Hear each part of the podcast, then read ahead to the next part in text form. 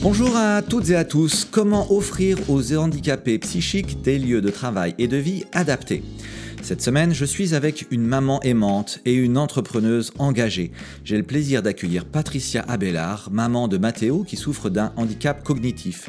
Pour lui, elle a d'abord créé une école inclusive basée sur les pédagogies Montessori, puis un restaurant à Saint-Nazaire. Sa particularité, l'équipe de salle est constituée uniquement de personnes porteuses de handicap. Le restaurant s'appelle L'Envolée et c'est tout simplement le restaurant le mieux noté à Saint-Nazaire sur TripAdvisor. Comme quoi, handicap et performance font bon ménage. La vie de Patricia Abelard est un appel à l'action. Elle a su transformer ses années de souffrance d'avoir un enfant handicapé en une démarche altruiste et profondément lumineuse.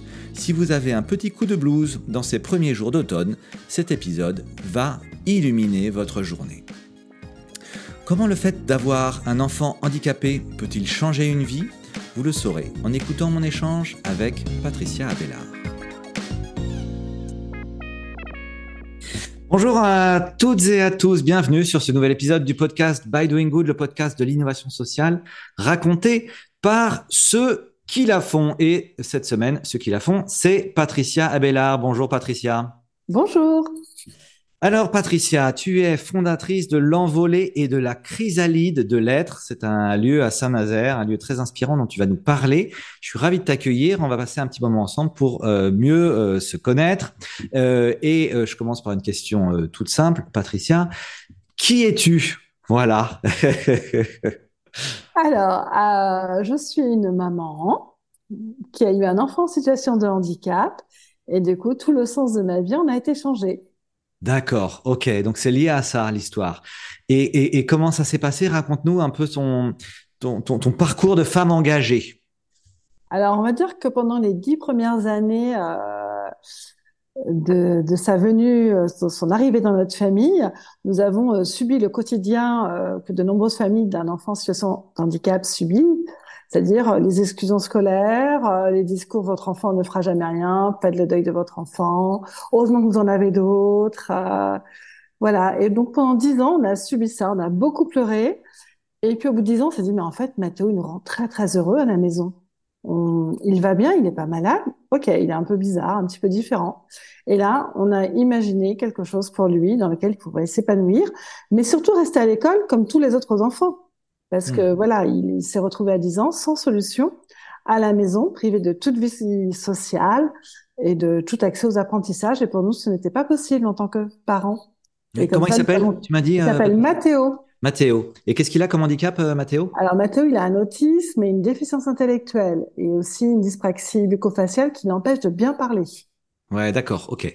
Et euh, donc toi, euh, tu faisais tout à fait autre chose en fait avant, Patricia, c'est ça? Alors non, la chance qu'on a eue dans notre parcours, c'est que j'étais psychomotricienne avant d'être maman. Donc le milieu du handicap, je connaissais, mais quitte à avoir un enfant en situation de handicap à la maison, ça change tout. Ouais, j'imagine. Et donc, euh, ce que tu dis, c'est qu'en fait, il y a eu dix ans euh, où euh, donc tu avais un enfant en situation de handicap, mais c'était pas véritablement euh, ton métier, j'allais dire, ni ton engagement. Tu continuais à avoir euh, la même vie qu'avant, c'est ça, ou ça, ça changeait déjà? ben, ça, le quotidien change parce que on doit réduire son temps de travail, on doit réorganiser toute sa vie. On, on, voit bien que ce qui est mis en place, ben, ne, en tout cas, ne nous correspondait pas. Donc, nous avions mis en place des intervenants mais à la maison, c'était un, un, sacrifice financier euh, vraiment important. Hein. Et puis, euh, partir en vacances, c'était compliqué. Euh, enfin, tout, tout, est compliqué quand on a un enfant en situation de handicap. On peut pas le mettre en centre de loisirs, on peut pas l'inscrire à un club, euh, on peut pas le faire garder. En tout cas, Mathéo, c'est pas possible. Il bougeait trop, il restait pas assez tranquille. Enfin, voilà. Ouais, c'est ça. Raconte-nous un peu euh, justement ce, ce quotidien euh, d'une famille avec un enfant en situation de handicap, qu'on se rende compte un peu de ce que ça veut dire concrètement. Bah, C'est-à-dire que vous déposez votre enfant le matin à l'école et puis une heure après, on vous appelle en disant ah, il faut venir le chercher parce qu'il fait une crise, on peut pas le garder. Alors vous êtes au travail et puis vous dites à vos moi je, je vais aller voir mes responsables en disant bah, je dois partir parce que Mathieu peut pas rester à l'école. Il est malade Ah non non pas du tout, ils peuvent plus le garder à l'école. Alors après, il est au départ à temps plein. Après, on le met à mi-temps. Après, on le met une heure par jour. Et jusqu'à ce que plus du tout. Ouais. Donc ça, c'est la situation à l'école. Et, et, et, dans le reste de la société, comment ça se passait? Eh bien, euh, pas possible de l'inscrire au centre de loisirs. Donc, ça veut dire que pendant toutes les vacances scolaires, vous pouvez pas travailler.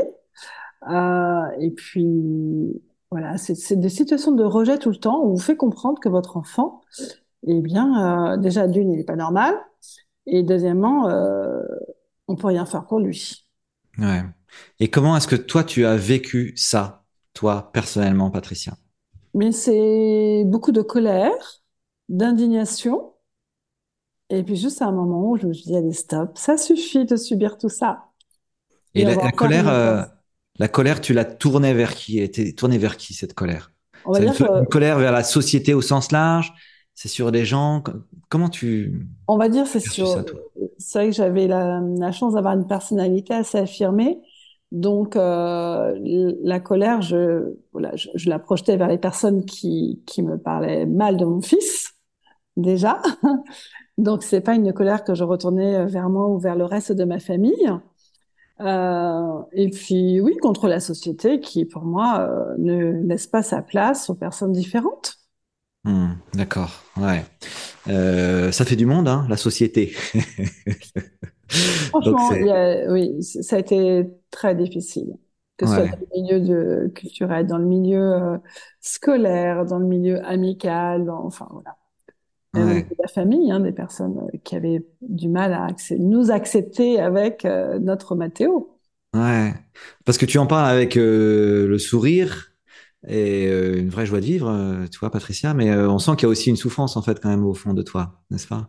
Alors, on, va dire que cette souffrance, euh, elle est un peu, elle, est passée parce que maintenant, on va dire que j'ai l'habitude de dire qu'on a sublimé le handicap parce que grâce à Mathéo, qui a maintenant 23 ans, il nous a fait faire des choses extraordinaires.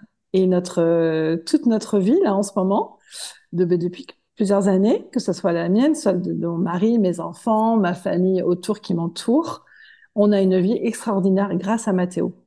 Donc, on a fait une force. Donc non, on n'est plus triste. D'accord, ok. Donc cette tristesse, tu en parles vraiment au passé. Oui. Ouais, pour de vrai. Euh, ok, tu l'as sublimé pour en prendre ton terme. Très joli. Euh, c'est-à-dire, alors raconte-nous euh, comment est-ce que tu as fait pour, pour sublimer cette situation? Mais c'est de se dire à moment que ça suffisait de subir tous ces rejets. Et donc en 2011, nous avons décidé de créer une école pour Mathéo et les enfants comme lui. Donc, euh, une école euh, avec tous nos idéaux, avec la pédagogie Montessori. Et on a commencé euh, notre parcours avec deux, deux enfants. Maintenant, il y a au moins 16 enfants. les plus grands sont sortis de l'école. Mathéo est parti de l'école parce pour un autre projet, pour l'envolée de la chrysalide. Ok. Dont on va parler après. Mais donc, Patricia, tu, tu, es devenue entrepreneuse, on peut dire ça comme ça, n'est-ce pas? Ah ben oui, on a on a adapté notre vie aux besoins de Mathéo, mais finalement, euh, ça a plutôt amené un sens à notre vie. Hmm, d'accord. Ouais, c'est incroyable. Est-ce que euh, dix ans auparavant, tu aurais imaginé devenir entrepreneuse comme tu l'es devenue? Ah non, mais alors pas du tout. Pas du tout. Mais en même temps, euh, j'ai toujours été empreinte de justice de ce qui est juste et pas juste. Et pour moi, c'était pas juste que les personnes en situation de handicap soient dans un entre-soi, soient en marge de la société. C'était pas juste. Donc finalement, euh, ce combat a rejoint euh, des, des, valeurs personnelles que j'avais en moi. C'est ça. Et toi, ce qui le, cette, cette valeur que tu cites, c'est la valeur de justice. C'est ça, d'équité, euh, ouais, d'égalité des chances en fait. Hein, c'est ça? Complètement. C'est celle-là. Ok. Ouais, c'est super et bravo euh, pour euh, pour ce parcours et bravo pour euh, avoir trouvé la force en fait de transformer cette situation difficile et douloureuse dans un dans une opportunité de de de, de, développement et d'entrepreneuriat. C'est c'est assez exceptionnel. Quel quel conseil est-ce que tu aurais envie de donner à, à la Patricia de il y a, il y a 15 ans, donc celle qui était plutôt en galère et en colère alors moi, c'est simple, hein, c'est n'écoutez pas ce qu'on vous dit. Croyez en votre enfant. Le conseil, il est juste là. Ouais, croyez en votre enfant et croyez aussi en vous, quoi, parce que euh, l'énergie, elle est aussi dans, dans toi, dans ta famille, c'est ça, tous ceux qui t'ont aidé, j'imagine. Voilà. Ouais. Euh, et Ok, croyez en vous, n'écoutez pas forcément tout ce qu'on vous dit. D'autres conseils qui t'apparaissent pour, euh, réussir cette transformation, qui est aussi une transformation intérieure, j'imagine, dans ton cas, Patricia? Oui, oui, mais c'est vraiment avant tout, euh, croyez en vous, croyez en votre enfant. Et je pense que c'est quelque chose euh, qui, est juste pour tout le monde et d'être, j'ai l'habitude de dire, aligné euh, entre soi et, et, ce qui nous entoure et d'être en phase. Et, voilà, c'est ce qui. J'ai la chance que Mathéo m'a permis, en tout cas, de réaliser, euh, de réaliser cela. Ok. Euh, tu, nous, tu nous en dis un petit peu plus justement sur euh, les projets que tu as initiés, euh, donc cette école Montessori et la suite? Alors donc l'école Montessori, c'est une école dans laquelle on développe les savoirs, lire, écrire, compter les savoir-être aussi, c'est quelles euh, compétences je développe pour prendre ma place dans la société, et également les savoir-faire. Donc, euh, on a une job coach qui accompagne les jeunes en stage en milieu ordinaire, parce que vous l'avez compris, mon credo, c'est de se dire que chaque personne a le droit d'avoir sa place dans la société, avec ses richesses, ses freins, avec ce qu'il est. Et donc, ensuite, il a fallu penser la suite, on a pensé l'envolée de la chrysalide. L'envolée et la chrysalide. Ok. Donc l'école, euh, quand on parle de l'envolée et de la chrysalide, là on parle pas de l'école, hein, c'est ça Non. Hein? Non. Ok. L'école, elle existe toujours, par ailleurs L'école existe toujours et c'est une association de coup qui accompagne les enfants. Et l'envolée de la chrysalide est une association différente qui accompagne les adultes en D'accord. de handicap. D'accord. C'est pour ça l'envolée en fait. Hein, c'est euh, des, des, enfants qui prennent leur euh, envol et, et, deviennent des adultes. Hein. C'est ça, j'ai bien compris. Tout à fait, tout à fait. Euh, et, euh, et donc concrètement, euh, quelle est la, la, mission de cette, cette association? Qu'est-ce que vous y faites? Alors l'envolée de la crise chrysalide, j'ai envie de dire, c'est simplement permettre à des personnes d'avoir un logement, d'avoir un travail et d'avoir une vie sociale et culturelle. Juste la même chose que nous avons. J'espère la majorité d'entre nous, mais que souvent les personnes en situation de handicap n'ont pas accès. Il n'y a que 0,5% des personnes en situation de handicap intellectuel et psychique qui travaillent mmh. ordinaire. La majorité des personnes en situation de handicap, on va dire important, hein, comme Mathéo, sont, sont dans des foyers, dans un entre-soi ou dans leur famille. Mathéo, lui, il a son appartement et euh, il vit avec des étudiants, des seniors, d'autres personnes en situation de handicap. Il fait des ateliers culturels autour de la musique. Euh, il il part au cinéma avec des étudiants. Il va enfin voilà, il a une vie comme nous, comme tout le monde. Et il a un CDI dans le restaurant que nous avons créé. D'accord, ok, c'est ça. Euh, ouais, donc euh, le projet, c'est de, de, créer une, une structure, euh, en l'occurrence un, restaurant, dans lequel euh, il peut, euh, lui et, et, et d'autres euh, personnes en situation de handicap, hein, c'est enfin, c'est spécifiquement destiné à des personnes en situation de handicap. Hein, c'est ça, Patricia, cette structure? Oui, et très éloigné de l'emploi. Et très éloigné de l'emploi, d'accord. Voilà, c'est notre challenge. D'accord. Et euh, euh, ça me rappelle forcément le projet des cafés joyeux aussi, où j'avais découvert euh, justement ces, ces, cette, euh, ce chiffre de 0,5% des, des, personnes en situation de, euh, de handicap psychique qui sont en emploi, effectivement, et c'est un, sujet absolument critique et, et important pour construire une société un peu inclusive, quoi, hein, à laquelle on aspire tous, je crois. alors, concrètement, comment ça marche? Euh, Moi, je suis client de, ce restaurant. Qu'est-ce qui se passe? Ben, En fait, c'est la même chose que dans tous les restaurants. Vous êtes accueillis. Alors, ce qui va changer un petit peu, c'est qu'au niveau de la prise des commandes, ça va être un code couleur. Parce que la majorité de nos, nos équipiers, nos salariés en situation de handicap, ils sont au nombre de neuf dans le restaurant. Et bien, la majorité ne savent pas lire. Donc, il faut commander une entrée bleue ou une entrée verte, un plat vert ou un plat bleu ou un plat rouge et un dessert bleu ou un dessert euh, bleu ou vert. D'accord. D'accord, ok. Donc on choisit en fonction des couleurs et puis après? Après le service, il est mais comme partout.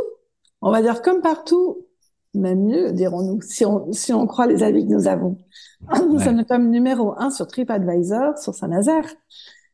C'est vraiment la gentillesse de nos équipiers, leur volonté de toujours bien faire, de faire plaisir aux clients, qui, qui est vraiment valorisé puisqu'on mange est vraiment très bon. Ouais, c'est génial. Bravo. Ça fait combien de temps qu'il existe ce projet? Ça fait un an. Un an. Donc, euh, euh, vous venez de le lancer. Et alors, euh, au bout d'un an, quel bilan est-ce que tu en tires? Bah, Vraiment beaucoup de satisfaction. on a vu donc les, les, équipiers, les personnes en situation de handicap qui sont venus travailler n'avaient pas accès à la formation professionnelle, hein, il faut le dire. Donc, on a commencé un restaurant avec des salariés encadrants qui étaient bien sûr de vrais professionnels de la restauration, mais autrement, tous les autres salariés en situation de handicap n'étaient pas formés. Donc, en un an, on les a vus acquérir euh, des compétences, s'épanouir, euh, prendre confiance en eux. Et ça, c'est voilà, c'est des cadeaux, tout ça. Ouais. Euh, Qu'est-ce qui fait que ça marche, selon toi? Alors moi, je pense que ce qui marche particulièrement dans notre projet, c'est de ne pas euh, avoir fait une solution parcellaire, c'est-à-dire ne pas avoir proposé qu'un travail. Parce que je pense profondément que nos, jeunes ne peuvent pas faire semblant quand ils travaillent. C'est-à-dire que si je suis pas en forme, je ne peux pas faire semblant d'être en forme. Et donc, le, fait de proposer une solution où ils ont un hébergement avec une vie sociale, une vie culturelle, où il y a une personne, une animatrice qui est là pour créer du lien social entre tous, eh bien, on les voit aussi en parallèle de leur travail s'épanouir dans leur vie personnelle, aller, aller faire leurs courses alors qu'au départ ils n'allaient pas le faire, euh, prendre soin de leur euh, de leur appartement alors qu'au départ ils ne savaient pas le faire.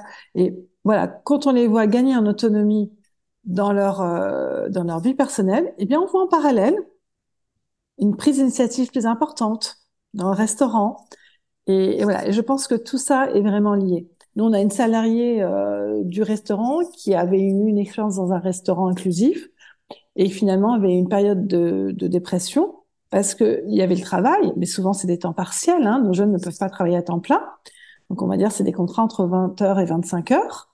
Et le reste du temps, elle était chez elle, chez, ses parents, à rien faire. Et ça, ça l'a pas fait, ça l'a pas, elle a pas réussi. Et là, ça fait plus d'un an et elle, elle s'épanouit complètement. D'accord. Donc c'est par votre capacité à, embarquer complètement en fait le, euh, le jeune et, l'accompagner véritablement dans les différents aspects en fait de sa vie. C'est ça, euh, Patricia? Oui, moi je pense vraiment que comme nous, moi si j'avais que mon travail dans ma vie, malgré que ce soit un travail, euh, la mmh. chance choisie là vraiment, euh, mais je n'aurais pas de vie équilibrée. Heureusement que j'ai des amis avec qui le week-end aller prendre l'apéro, faire un resto, et euh, je peux sortir voir des musées, je peux sortir voir un concert. C'est ce qui rend aussi ma vie euh, encore plus belle. Et, mmh. et, les personnes en situation de handicap, souvent, sont privées de tout ça. Mmh, D'accord. Vous voulez aider sur tout ça. Et donc, euh, euh, ça marche comment? Décris-nous un peu ce, ce lieu à, à Saint-Nazaire. c'est où et Alors, c'est vraiment dans le cœur. Voilà, c'est vraiment dans le cœur de la ville de Saint-Nazaire parce que nous avons des jeunes qui ne sont pas en capacité de prendre des transports, par exemple, en autonomie. Donc là, on est situé vraiment dans le cœur de la ville de Saint-Nazaire. Ils peuvent faire leurs courses à pied, aller chez le coiffeur à pied, chez l'opticien. Enfin, ils sont en totale autonomie. Donc c'est un ancien hôtel de 1600 mètres carrés, euh, voilà, avec quatre étages. Et dans ces étages, il y a des appartements, il y a des chambres.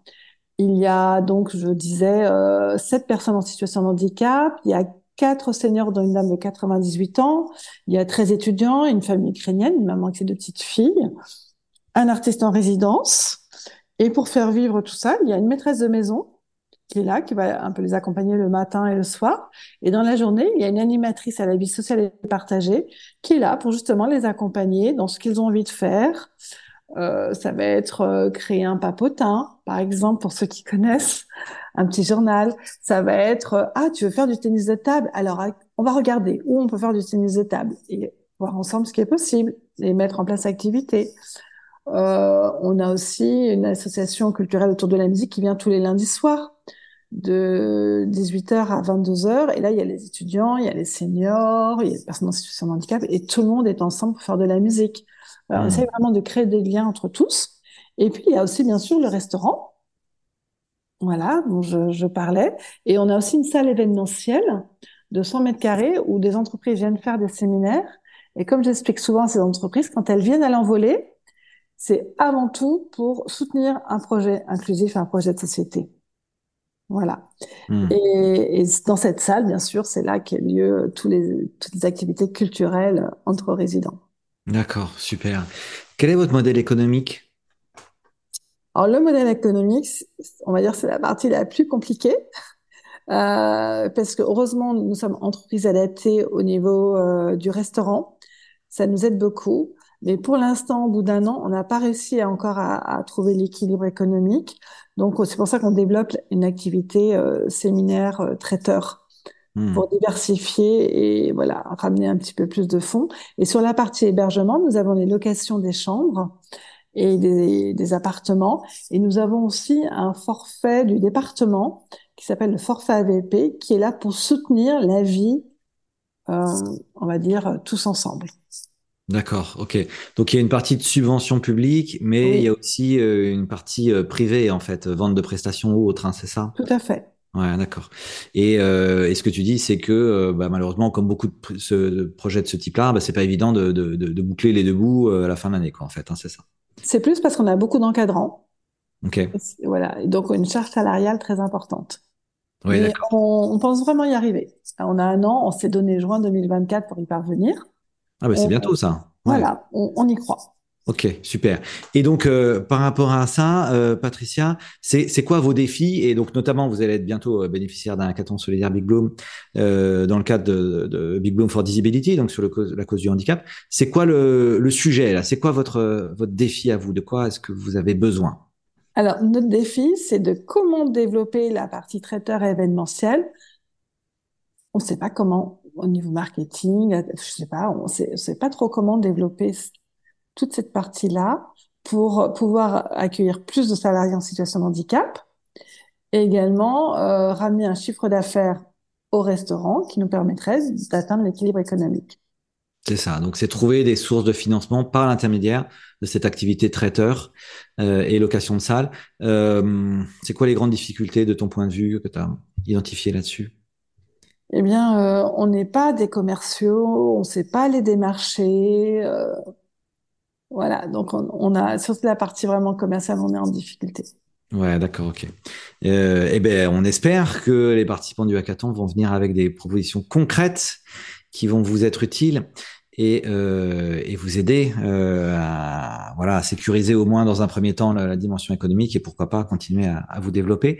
Quels sont tes rêves, toi, Patricia, quand tu penses à l'envolée de la chrysalide dans, dans trois ans, quatre ans, cinq ans, euh, tu voudrais aller vers, vers quoi? Tu penses que ça, tu voudrais que ça ressemble à quoi?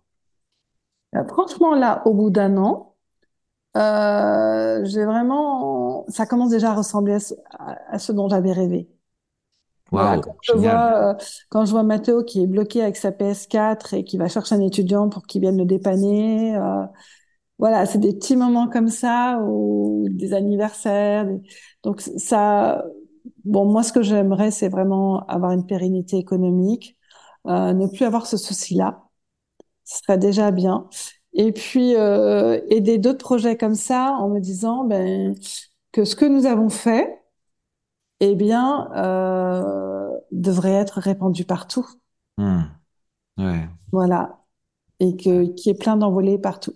ouais. Parce que les personnes en situation de handicap peuvent vivre avec tout le monde.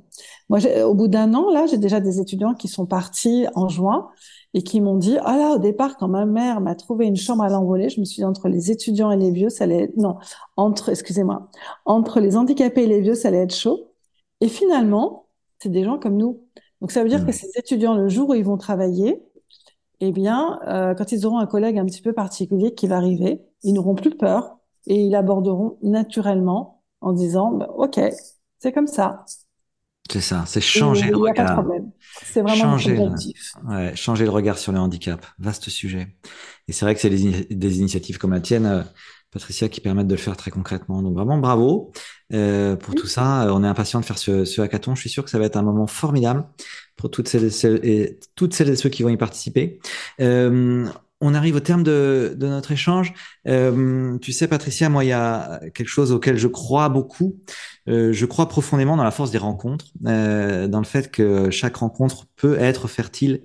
Euh, est-ce qu'il y a, toi, Patricia, dans ton parcours, une rencontre qui a changé ta vie? Alors, la réponse facile serait de dire mon fils. la réponse plus profonde serait de dire ma rencontre avec un auteur philosophe, Alexandre Julien, avec son livre, notamment le premier livre que j'ai lu quand Mathéo était tout petit, L'éloge de la faiblesse. Et voilà, notamment son, parcours en institut spécialisé jusqu'à 18 ans et 20 ans même. Et ensuite, il a pu sortir et, et avoir la vie qu'on lui connaît et, euh, et surtout dans son acceptation de ce qu'il est et, et, de se dire à un moment donné, accepter qu'on pense que c'est pas juste moi. Par exemple, quand je, peux voir à un moment donné un, un jeune homme de l'âge de Mathéo et de me dire mais c'est pas juste pourquoi lui il a rien et pourquoi mon, mon Mathéo a quelque chose et d'accepter de ressentir ça, euh, voilà, ne pas avoir honte de dire ben mon enfant me fait honte, mon enfant pourquoi il est comme ça et pourquoi je suis jalouse des autres et et voilà, et, quand il écrit dans, dans, certains de ses livres, euh, voilà, quand il voit un beau mec traverser, qu'il a juste envie de l'écraser, et eh bien ça me parle. c'est un peu, voilà, c'est un peu trivial ce que je, ce que je perçois, mais en tout cas, c'est de d'accepter ce qui est et de se dire, bah, c'est comme ça, c'est ma vie, mais il y a plein de très très belles choses, mais des fois, on peut en avoir marre et on a le droit. Parce que donc, euh, en deux mots, euh, Alexandre Jolien, c'est un, auteur qui est lui-même en situation de handicap.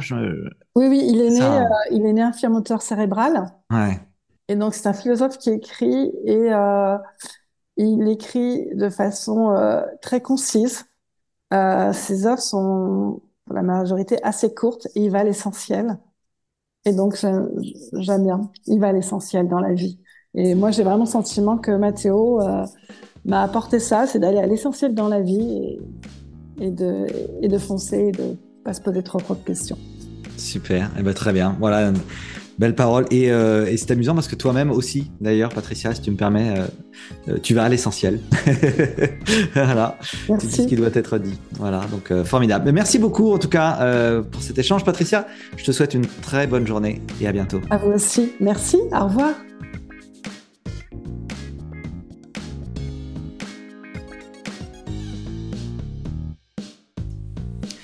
Et voilà, c'était By Doing Good, le podcast de l'innovation sociale raconté par ceux qui la font. Merci pour votre écoute. J'espère que cet échange vous aura inspiré et donné envie, vous aussi, de vous engager pour l'innovation sociale. Si c'est le cas, n'hésitez pas à vous abonner et à mettre 5 étoiles sur Spotify ou Apple Podcast. Rendez-vous sur www.bigbloom.org pour découvrir tous nos prochains hackathons solidaires à venir. Voilà, je vous dis à la semaine prochaine.